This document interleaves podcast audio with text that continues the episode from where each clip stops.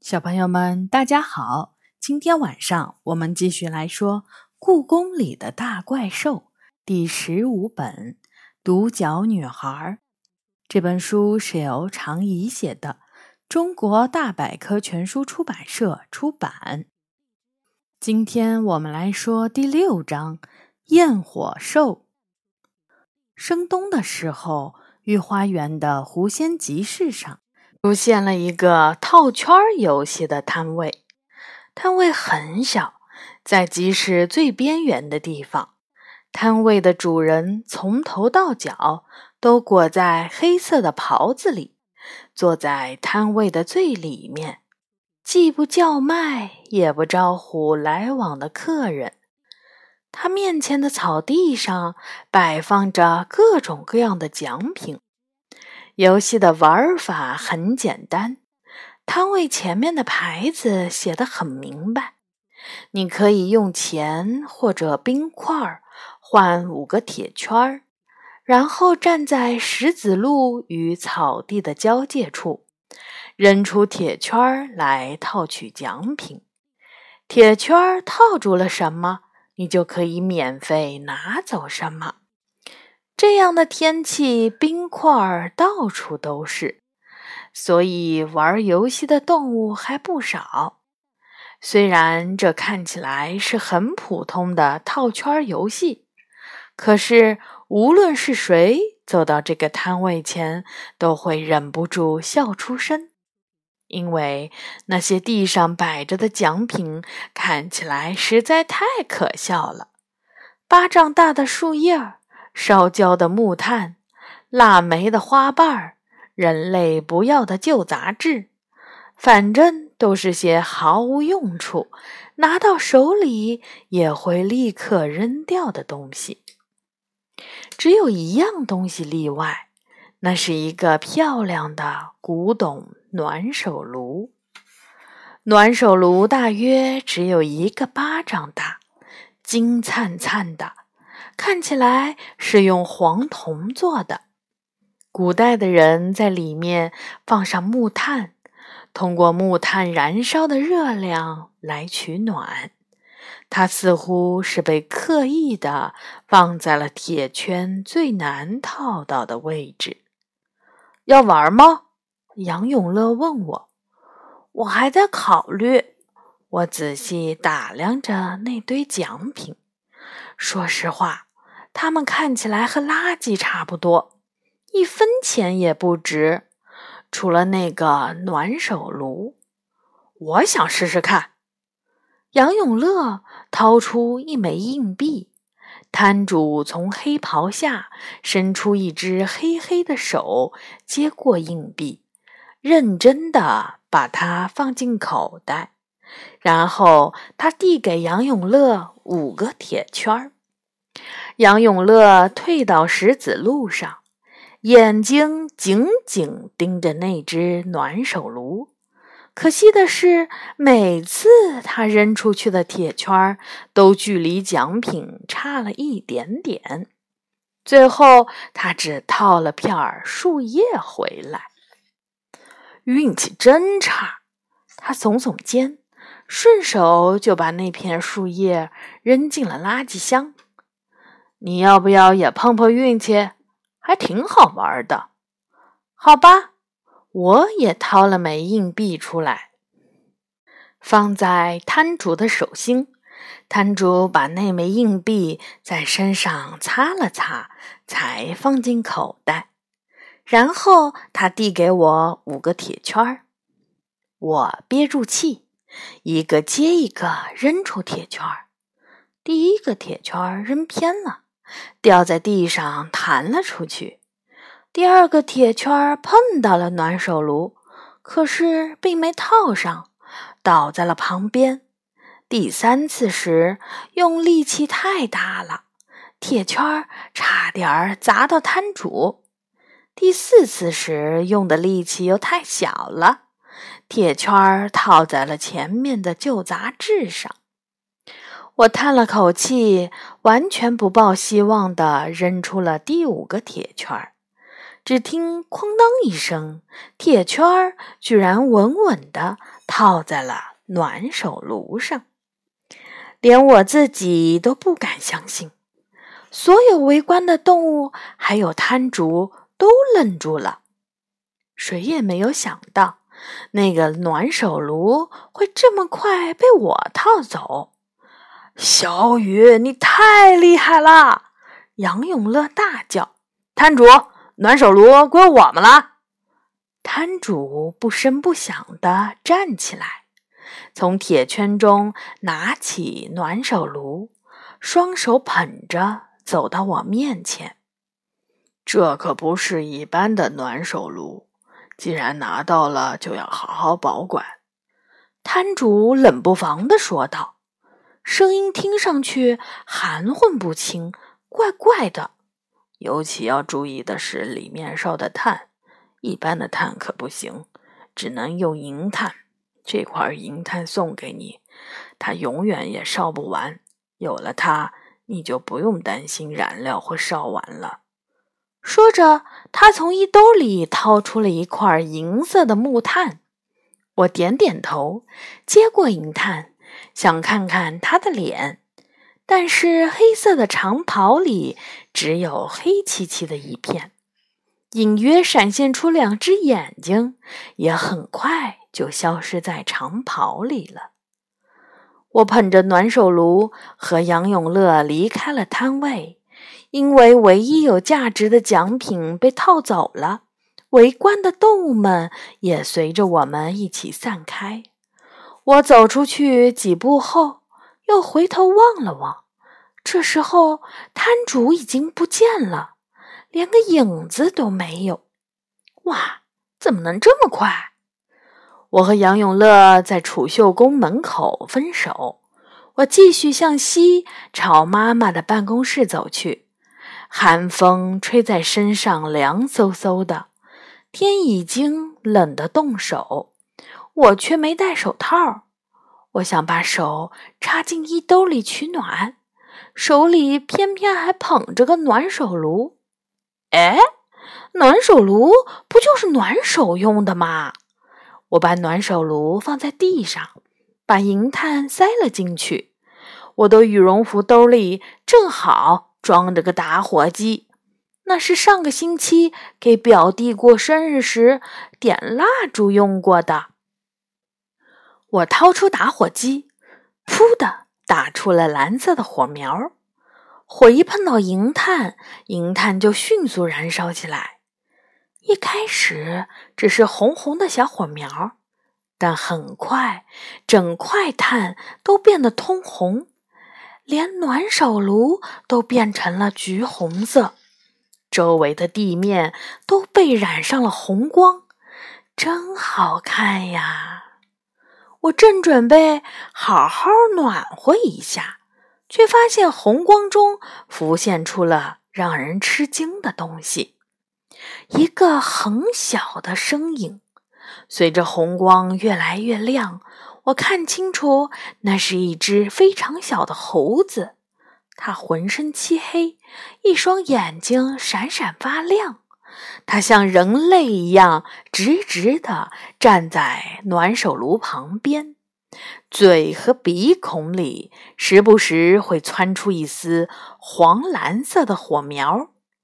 黑猴子站在暖手炉映出的红光里，恍然间给人一种站在火焰里的感觉。我被吓呆了，似乎连呼吸都忘了。过了好久，我才想起来问：“你，你是谁？”我不能告诉你我的名字。”黑猴子说，他的声音怪怪的。和游戏摊主的声音惊人的相似，为什么？如果告诉你我的名字，可能会给你带来麻烦。他回答：“那你为什么会出现在这里？”这个呀，是因为魔法。黑猴子说：“我给你讲个故事吧。很久很久以前，在欢头国的南边，有一个国家。”叫做焰火国，那里经常会有火灾发生，所以国民们都非常讨厌火。但是啊，不知道是不是因为他们太讨厌火了，得罪了火神。有一天，一场超级大火把整个焰火国都烧光了。大多数的国民都没有能躲过这场火灾，但也有人逃了出来。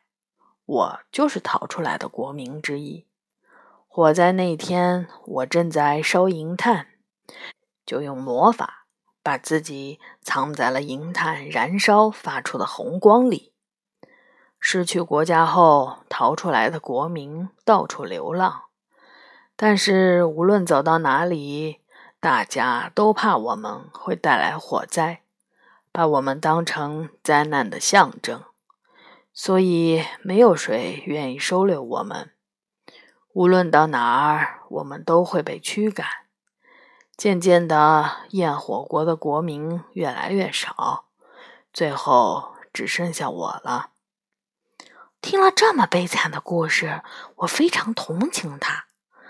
你一直藏在银炭的红光里吗？黑猴子摇着头回答：“只有遇到危险的时候，我才会藏到银炭的红光里。”说话时，他的嘴里偶尔会喷出火焰，那火焰的颜色很特别，黄色里面包裹着青蓝色。我听元宝说过，青蓝色的火焰温度要比红色和黄色的火焰温度高得多。于是我问：“你的确会带来火灾，对吧？”他叹了口气，一脸悲伤。“你说的没错，我的确会带来火灾。我出生的时候就是这样，只要呼吸，嘴巴和鼻子。”就会喷出火焰，就算是非常小心，也难免会点燃树木和山林，引起火灾。但是这并不是我们愿意的呀。在焰火国，我们的名字叫做焰火兽，因为我们最讨厌火。可是火却从我们的身体里源源不断的喷出来，这些火烧光了我们的国家，烧死了同伴。没有比这更讽刺的了。红光中，我看到焰火兽的眼角流出了眼泪，眼泪滴在地面上，发出呲呲声。啊，别哭呀！我摸出纸巾递给焰火兽，可是纸巾还没有碰到焰火兽的脸，就被烧成了灰。这次是什么危险，让你又躲到银滩里了呢？我问。这座宫殿里的守护神兽们正在四处找我呢。焰火兽的话像一道闪电，唰的一下掠过了我的太阳穴。哎呀，我怎么忘了？故宫最怕火了。那些用木头搭建成的宫殿，只要一把大火，就会全部烧光。焰火兽是会给故宫带来巨大灾难的怪兽呀！你，你的确不应该出现在这里。如果引起火灾，我结结巴巴地说：“只要我躲在暖手炉里，就不会引起火灾。”焰火兽恳求道。我太孤单了，已经记不清多久没和别人说过话了。就让我暂时待在你身边吧，几天后我就会回到原来的地方。看着他可怜兮兮的样子，我真的不知道如何拒绝他。那天晚上，我把暖手炉带回了妈妈的办公室。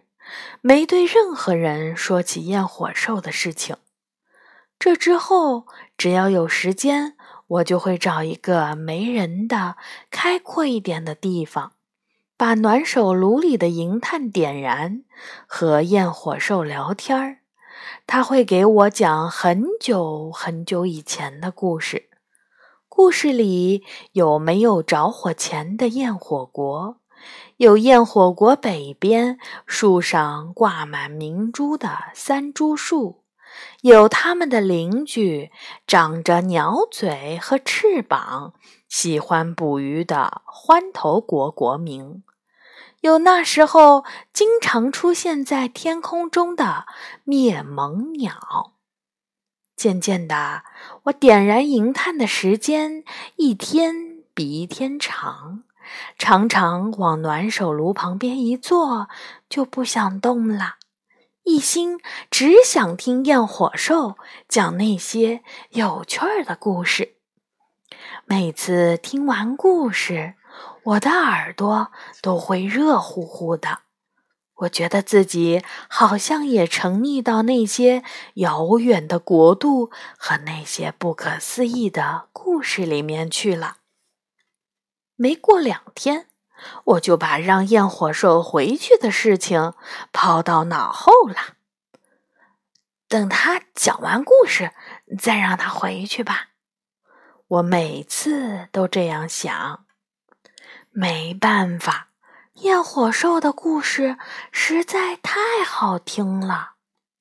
一天，我写完作业后，把暖手炉带到院子里的水井旁，像往常一样点燃了银炭。暖手炉渐渐亮了起来，红光洒在井台上，可红光里却没有了焰火兽。映出的是一个小小的古老城市，城市里是一片火海，无论是土地还是山峦，都被烧得一片焦黑。城市里的湖泊已经被火烧得沸腾，咕噜噜地冒着热气，四处都是呲啦啦火烧的声音。焰火兽们在火海中奔跑着，试图扑灭自己身上的火苗。但是，哪里还有没有火的地方呢？我捂住胸口，感到一阵恶心。我隐约觉得，这里也许就是焰火兽的家乡——焰火国。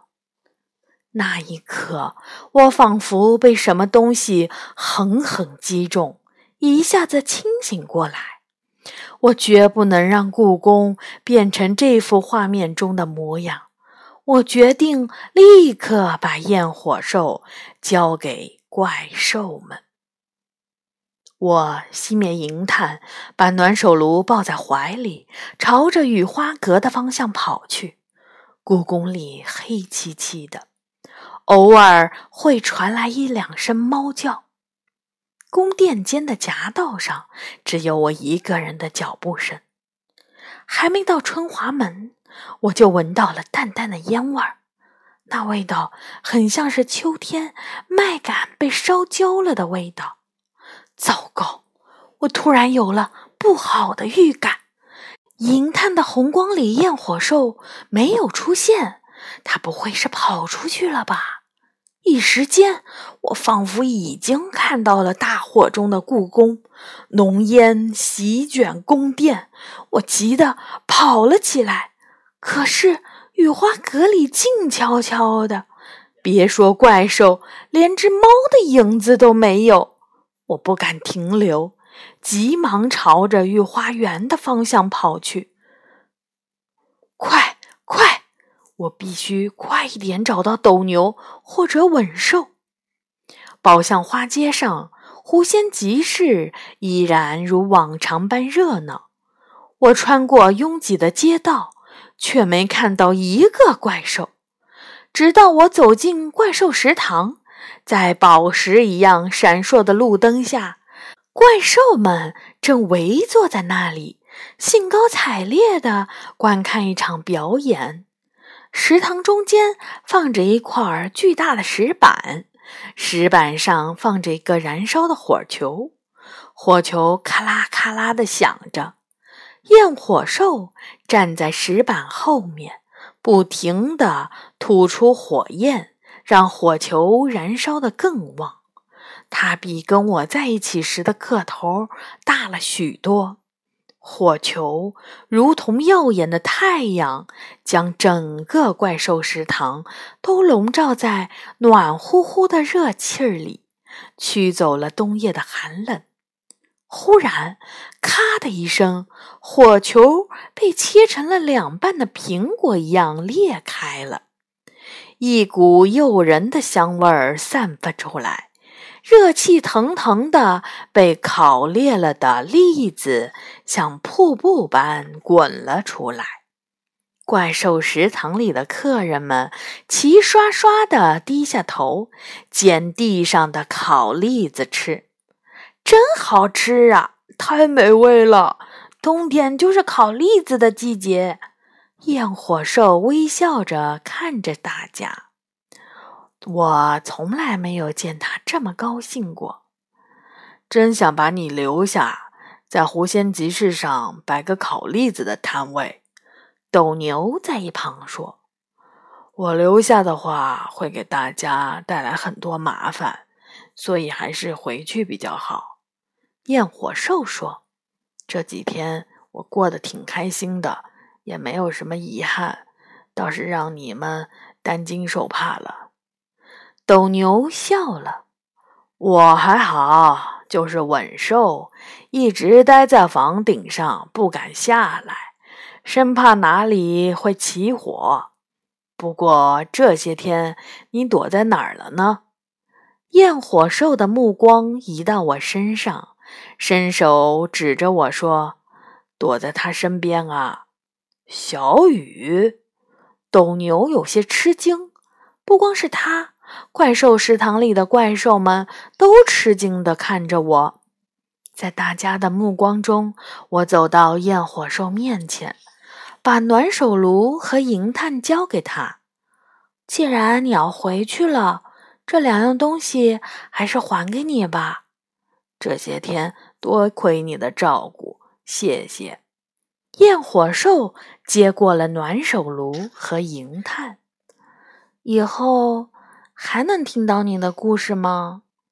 焰火兽有点犹豫，在兽谱没有被封印好之前，也许还是算了吧。